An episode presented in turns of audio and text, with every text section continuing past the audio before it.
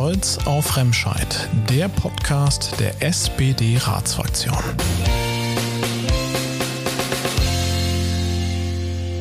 Hallo und herzlich willkommen zur zweiten Ausgabe von Stolz auf Remscheid. Mein Name ist Malte Baumgarten und ich spreche einmal im Monat mit Menschen, die in und für Remscheid sozialdemokratische Politik machen. Was treibt sie an? Welche Ideen haben sie für unsere Stadt und wie ticken sie eigentlich privat? All das und noch viel mehr versuche ich in rund 30 Minuten herauszufinden. Mein heutiger Gast ist der Vorsitzende der Jusos Remscheid, Daniel Pilz. Hallo Daniel. Hallo. Du hast es ja vielleicht in der letzten Sendung schon mitbekommen. Wir haben am Anfang immer so einen kleinen Steckbrief und das würde ich auch heute gerne mit dir machen. Also wenn du bereit bist, legen wir doch damit mal los. Name. Daniel Pilz. Alter. 20. Beruf. Student. Geburtsort. Lennep. Das ist wichtig. Das ist wichtig, ja.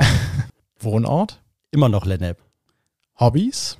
Politik, Sport, vor allen Dingen Fahrradfahren und Fußball spielen. Deine Lieblingsfarbe? Ganz klar blau. Seit wann bist du Mitglied der SPD? Seit Mitte, Ende 2019. Und was ist dein Lieblingsort in Remscheid? Also in Lennep die Krewinkler Brücke, da wo man die Freizeit verbringt und in Remscheid ist es das ja, Münchner Brückental, also wirklich diese schönen Naturorte. Ja, dann erstmal vielen Dank für diesen kurzen Einstieg. Du warst ja schon als Jugendlicher lange Zeit als Schülersprecher und auch im Jugendrat dann später aktiv. Wie kam es denn zu deinem Interesse an Politik?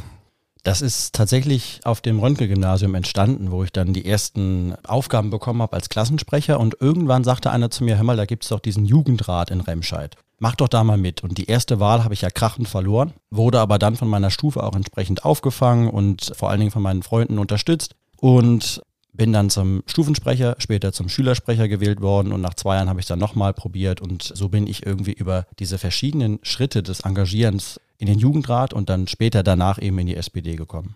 Ich habe bei der Vorbereitung jetzt hier auf die Sendung gelesen, dass du auch einen Schüleraustausch nach Shanghai gemacht hast. Inwiefern hat dich denn diese Zeit, in, also in einem kommunistisch-autokratisch geführten Land wie China geprägt?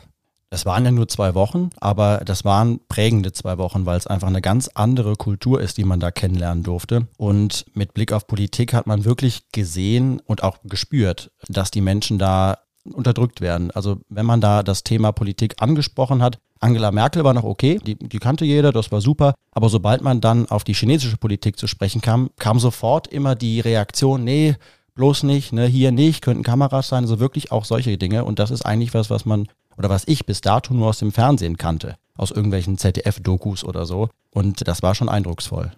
In der achten Klasse hast du dann äh, journalistische Praktika gemacht, unter anderem beim Remscheider Generalanzeiger und bei Radio RSG. Jetzt waren wir auch gerade beim Thema Freiheit. Welchen Stellenwert haben denn Journalismus und Pressefreiheit für dich heute?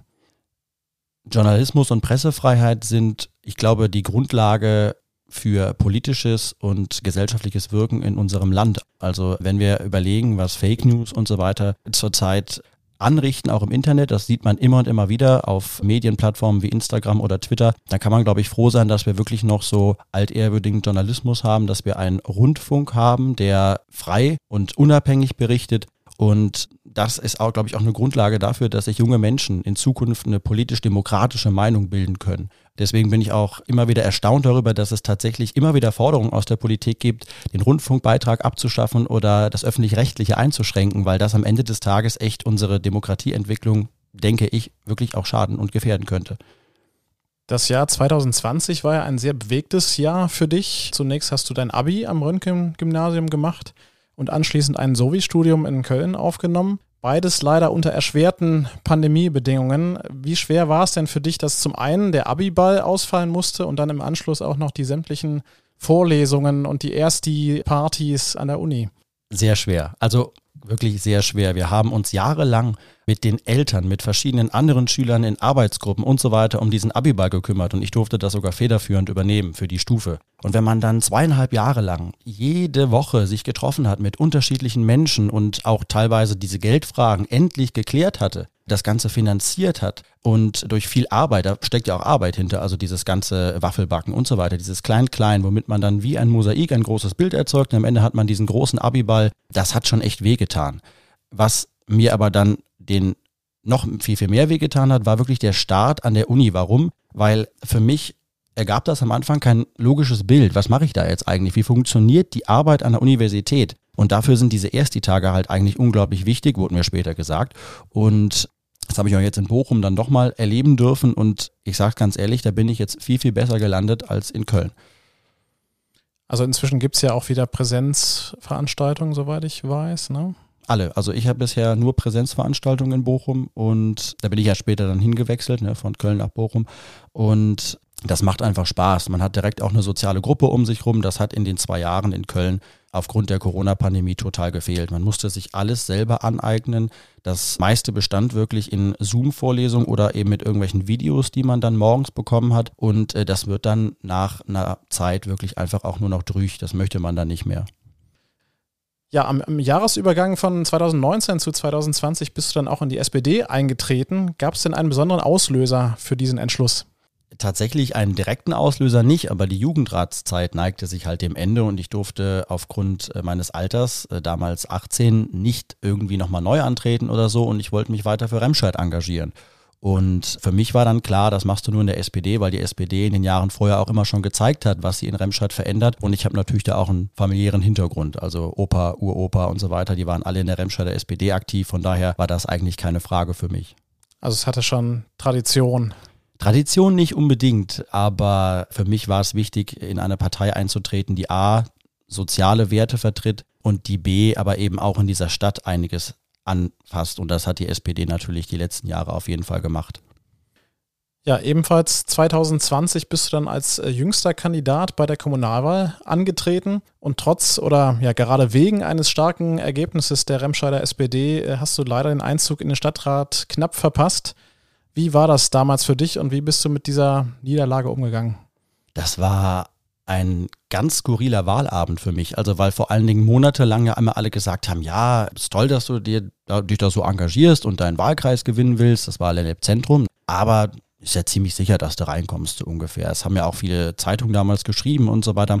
Und irgendwann glaubt man das selber. Und wenn man dann an dem Wahlabend sitzt und das sieht, also für mich war das wirklich ja, so zwiegespalten. Also ich habe mich auf der einen Seite natürlich sehr gefreut, dass wir seit rund 20 Jahren mal wieder stärkste Kraft geworden sind in Remscheid und sich diese Arbeit eben auch ausgezahlt hat. Auf der anderen Seite war es natürlich schwierig zu verkraften, weil ich eigentlich gehofft hatte, als Junger auch direkt weiterarbeiten zu können. Aber ich bin ja froh, ich konnte danach ja trotzdem in anderen Bereichen, egal ob als sachkundiger Bürger oder eben jetzt bei den Users weitermachen und bin jetzt erster Nachrücker. Es war schwierig, aber ja, ja, wie du gerade sagtest, du bist inzwischen als sachkundiger Bürger in diversen Ausschüssen tätig. Wie schwer ist es denn dort als jüngstes Mitglied äh, mit eigenen Ideen quasi gegen die Phalanx der Etablierten durchzudringen? Es geht. Also bei uns ist das eigentlich alles relativ locker, weil wir auf Augenhöhe diskutieren. Da geht es nicht darum, wie lange du schon irgendwo gearbeitet hast oder wie alt du bist, wie lange du schon in der Politik aktiv bist, welche Ämter du schon innehattest oder so, sondern das wird auf Augenhöhe gemacht. Und ich bin persönlich froh, dass da jede Idee auch diskutiert wird. Also dass da wirklich nichts unter den Tisch geschoben wird und man nicht eben klein gemacht wird. Ja, du hast auch eben schon erwähnt, du bist dann im August letzten Jahres zum User-Vorsitzenden gewählt worden. Was bedeutet dir denn diese Aufgabe und was sind für dich die wichtigsten Grundsätze deiner Arbeit? Also das war eine tolle Veranstaltung. Wir haben das in der Welle gemacht. Die war voll mit etlichen stimmberechtigten Users und das war für mich echt ein Aufbruch, den wir dann auch fortgeführt haben. Und von daher ist das echt eine tolle Aufgabe. Wir haben danach gemerkt, dass es tatsächlich nach der Bundestagswahl auch schon so im Wahlkampf echt eine Eintrittswelle von jungen Menschen in dieser Stadt gegeben hat. Und das ist genau das, wo ich auch darauf hinaus wollte. Das sind die Grundsätze, die man als Schülersprecher oder auch im Jugendrat mitbekommen hat, dass jeder Mensch, egal wie alt man ist, wir haben darüber gesprochen, wie das ist, wenn man sich gegen Ältere durchsetzt. Und für mich war immer wichtig, dass sich jeder, der in dieser Stadt irgendwie sich engagieren möchte, der sich einsetzen möchte, dass er das kann. Und da wollte ich die Jusos in dieser Position haben. Das ist das Erste, was den jungen Menschen einfällt, wenn sie an Jugendpolitik in dieser Stadt denken, in Form von Parteien, dass es die Jusos sind. Und das scheint ja echt so geklappt zu haben. Wir haben viele neue, die da jetzt mitarbeiten. Und das ist einer meiner wichtigsten Grundsätze gewesen und eben, dass wir als Jugendorganisation halt einfach auch mehr auffallen. Und wir haben ja den einen oder anderen Punkt gesetzt, ob das jetzt das Projekt Baum für jedes Baby war oder das Fußballturnier. Das sind Projekte gewesen mit den Menschen hier vor Ort. Und von daher glaube ich, haben wir da echt eine gute Arbeit gemacht im letzten Jahr. Ja, Stichwort mitmachen und engagieren. Wir haben jetzt im Vorfeld der Sendung auch aufgerufen, Fragen einzureichen, jetzt für den Podcast mit dir hier heute. Und da haben uns auch einige erreicht und die würde ich jetzt mal hier so mit dir durchgehen. Und da sind auch ein paar sehr interessante, wie ich finde, dabei. Ich bin gespannt. Frage Nummer eins, wer ist dein Vorbild? Schwierige Frage. Also verschiedene habe ich, glaube ich. Also ich habe jetzt nicht das eine politisch gesehen, glaube ich, ist das bei mir relativ klassisch. Das, was man als Sozialdemokrat als Vorbild hat. Willy Brandt, aber eher noch Helmut Schmidt, weil mir diese Art gefallen hat, wie der Politik gemacht hat, dass er sich eben nicht hat reinreden lassen von rechts oder links, sondern wirklich auch Dinge angepackt hat, wenn sie für die Menschen wichtig waren. Stichwort Flut oder so, das sind Dinge, die ich sehr interessant finde und dieses pragmatische Arbeiten, das hat was und deswegen politisch eher, aber es kommt immer darauf an, also bei manchen Dingen ist das auch ein familiäres Vorbild immer mal wieder, also nicht gibt es nicht eins, aber das ist, ist vielschichtig, aber politisch bewegt sich das in dem klassischen Rahmen. Frage Nummer zwei, welche Ziele verfolgst du in der Politik? Ich möchte, dass wir in unserer Stadt auch in Zukunft gut leben können, dass wir hier für junge Menschen ein attraktives Umfeld schaffen, wo es sich auch lohnt, hier zu bleiben. Ich sehe immer wieder, dass massiv junge Menschen auch einfach wegziehen. Ob das jetzt in die direkten Nachbarstädte sind oder woanders hin, das ist immer unterschiedlich, aber zum Beispiel drei Viertel meines Jahrgangs sind weggezogen. Und das kann für eine Stadt wie Remscheid, die in meinen Augen, das habe ich an vielen Punkten schon gesagt, zukunftsfähig ist, kann das nicht, kann uns nicht zufriedenstellen. Und es gibt ja Gründe, woran das liegt. Ob das jetzt die Anbindungen sind, ob das die Attraktivität vor Ort ist, wie auch immer. Und wir müssen es einfach schaffen, da das Ruder rumzureißen, um junge Menschen dieser Stadt zu halten. Jetzt mal eine etwas andere Frage und zwar, wer gewinnt die Fußball-Weltmeisterschaft im Winter Boah. Katar? Ich weiß es nicht. Diese, diese WM ist natürlich grundsätzlich ein bisschen besonders. Also Fußball mit Glühwein hatte ich jetzt auch noch nicht. Ich könnte mir vorstellen, dass es gab in vielen Mannschaften Umbrüche. Es wird sehr, sehr spannend. Vielleicht ist es auch wieder mal eine Überraschung. Man weiß es nicht. Welchen Song, das ist jetzt Frage Nummer vier, welchen Song feierst du momentan am meisten? Die Frage ist toll, die kommt immer, wenn man solche Gespräche hat, aber ich kann sie nie beantworten, weil ich grundsätzlich echt ein breites Feld habe. Ich höre alles Mögliche und von daher äh, bin ich da raus. Das kann ich nicht sagen. Und dann eine Frage, die jetzt für mich persönlich oder für uns vielleicht nicht so relevant ist, für viele Jugendliche anscheinend schon. Wann wird Bubatz legalisiert? Gute Frage. Ich hoffe so schnell wie möglich. Warum? Weil es ein zentrales Thema der Jusos ist, das endlich auch zu entkriminalisieren, vor allen Dingen, um Polizei zu entlasten, um auch Steuern und so weiter darauf einzunehmen und so weiter und so fort. Das sind alles positive Dinge. Also im Grunde genommen unterm Strich nur positiv. Das sagt selbst Karl Lauterbach und der hat jetzt vor kurzem den Vorstoß gemacht. Also ich hoffe in diesem Herbst, vielleicht auch ein bisschen später, man kennt ja Politik, also mal abwarten. Und dann noch eine etwas ernstere letzte Frage. Wie stehst du zu Waffenlieferungen an die Ukraine? Uff.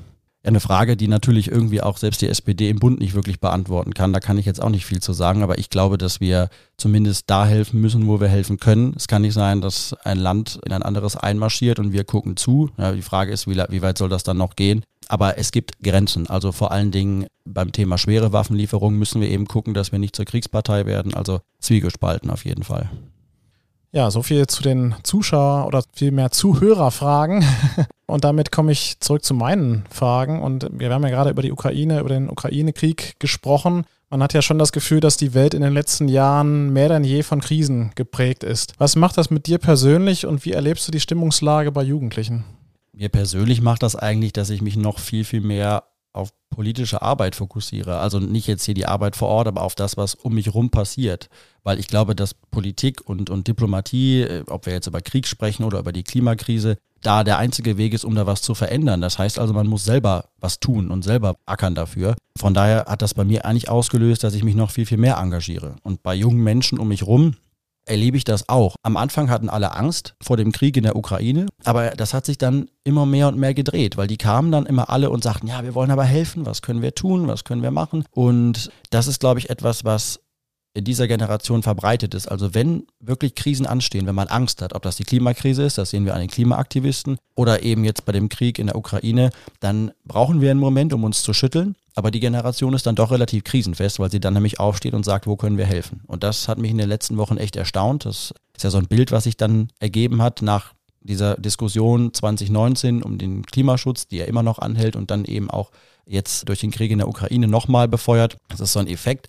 Aber der macht mich auch ein bisschen stolz auf diese Generation. Das finde ich echt gut.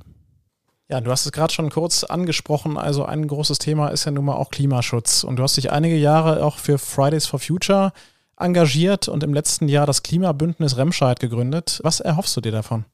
Also Klimaschutz muss hier auch in Remscheid auf die Tagesordnung. Wir sind eine Industriestadt Das heißt aber nicht, dass wir äh, uns da rausnehmen können. Also wir sehen das ja in den Unistädten wie zum Beispiel Münster, die da ganz vorne mit dabei sind, beim Radverkehr zum Beispiel oder so. Ich glaube, das können wir auch in Remscheid. Jetzt nicht unbedingt beim Thema Radverkehr, das wird hier schwierig, aber was Klimaschutz generell angeht, ich glaube auch, dass wenn wir das vernünftig machen, dass da niemand drunter leiden muss. Also die meisten kommen ja dann immer und sagen, ja, Arbeitsplatzverlust etc. Aber es wird, glaube ich, in der Zukunft eine Umstrukturierung dieser Wirtschaft geben und auch brauchen. Und wenn wir in Remscheid da nicht selber mitmachen und da uns das quasi nur wieder diktieren lassen aus Berlin oder Düsseldorf, dann werden wir hier auf jeden Fall drunter zu leiden haben. Von daher ist es, glaube ich, auch wichtig, jetzt selber in die Pushen zu kommen und selber dafür zu sorgen, dass wir diese Themen hier aufgreifen, weil nur so können wir diesen Wandel auch mitgestalten und zwar so, wie er uns gefällt. Also zum Beispiel die Umstrukturierung der Wirtschaft oder andere Wirtschaftsbranchen hier hinholen, die sich mit klimaneutralen Sachen auseinandersetzen. Da gibt es ja genug Zukunftsbranchen. Und ich möchte eben nicht, dass wir irgendwann aufgrund von irgendwelchen Vorgaben und Vorlagen fremdbestimmt, weil wir irgendwelche Ziele einhalten müssen,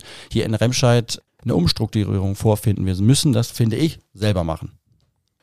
Ein weiteres sehr zentrales Thema beziehungsweise eine sehr zentrale Krise der letzten Jahre war ja nun mal die Corona-Pandemie. Inwiefern hat dich denn persönlich die Pandemie geprägt? Gehst du heute irgendwie anders auf Menschen zu? Nicht mehr. Aber das liegt, glaube ich, am Wahlkampf, weil man da jetzt bei dem zurückliegenden Landtagswahlkampf echt viele Menschen getroffen hat wieder und das auch relativ normal lief. Aber am Anfang, muss ich sagen, war das schon echt schwierig. Also das fängt ja an beim Thema Handgeben. Ne, also das war ja lange Zeit der Ellenbogen, dann die Faust und jetzt auf einmal ist es wieder die ganz normale Hand, da muss man sich dran gewöhnen. Und wenn man eben jetzt nicht so einen Wahlkampf hinter sich hatte oder so, denke ich, kann das echt schon Probleme machen. Was für mich ganz, ganz schwierig war, war das Thema Maske tragen. Also ich trage die immer noch in Geschäften, weil äh, es hat sich eingeprägt. Also das ist ja irgendwie auch keine Belastung. Und das ist schon echt skurril. Also als ich dann das erste Mal da Leute gesehen habe ohne Maske, da merkt man schon, was diese zwei Jahre mit einem gemacht haben. Du setzt dich ja sehr engagiert für deinen Heimatstadtteil Lennep ein und hast das Projekt Lennep macht Zukunft gegründet. Wenn du jetzt mal fünf Jahre vorausblickst, wie stellst du dir denn das Lennep der Zukunft vor?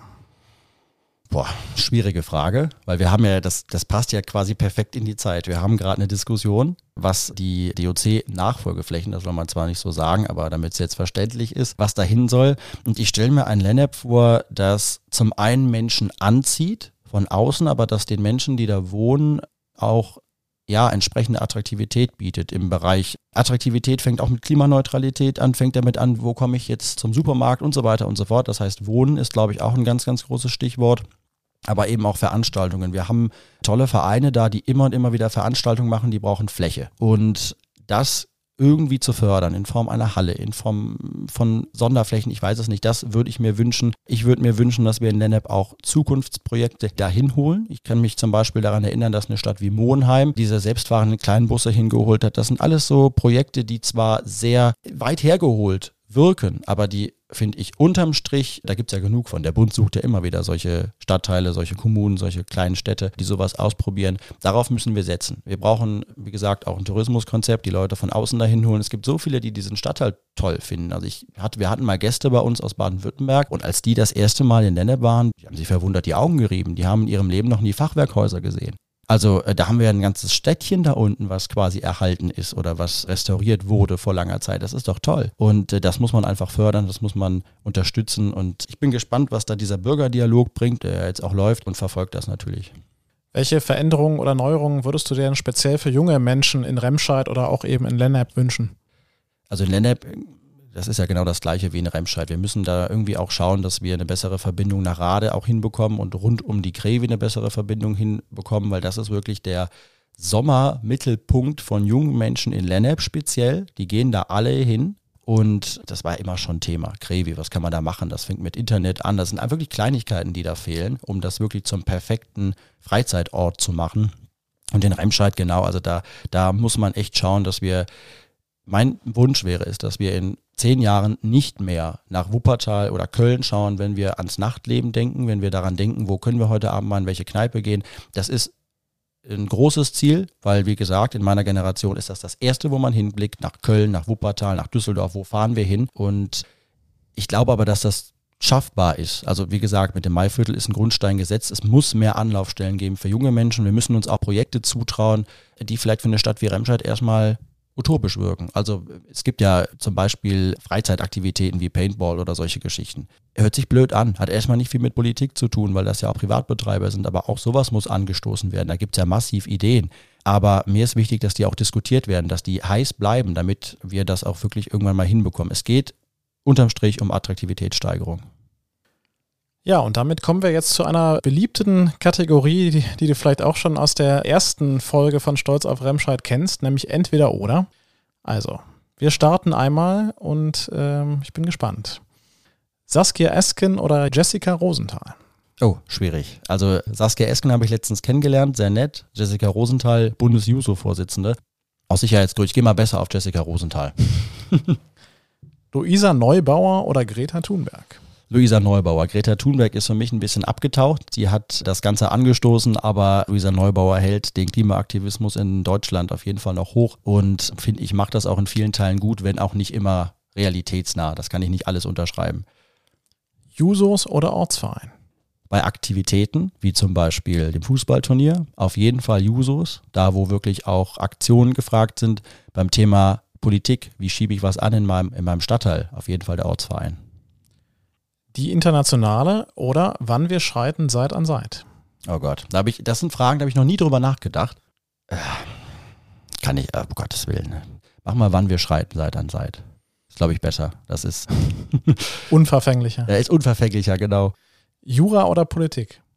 Politik, obwohl ich gerade mehr Zeit mit Jura verbringe natürlich jeden Tag, aber Politik ist schon das, was mir auch wirklich Spaß macht. Das engagieren, das unterstützen. Und wenn man dann am Ende des Tages auch noch die Erfolge sieht, wie jetzt zum Beispiel bei Ein Baum für jedes Baby, das wir da durchgesetzt haben, dann ist das, dann macht das wirklich Spaß. Aber das heißt, beruflich tendierst du auch eher Richtung Politik oder? Ach, der, beruflich, das kann man nicht planen. Also, wenn mir irgendwann einer sagt, mach mal, kann man drüber nachdenken. Aber erstmal ist für mich wichtig, das Studium irgendwie hinzubekommen. Jura und so wie mache ich ja immer noch parallel. Und damit habe ich auch erstmal viele Möglichkeiten. Das war mir auch wichtig. Und Mal gucken, was dann daraus wird. Radio oder Podcast? Ich mache das erste Mal einen Podcast, von daher natürlich erstmal Radio.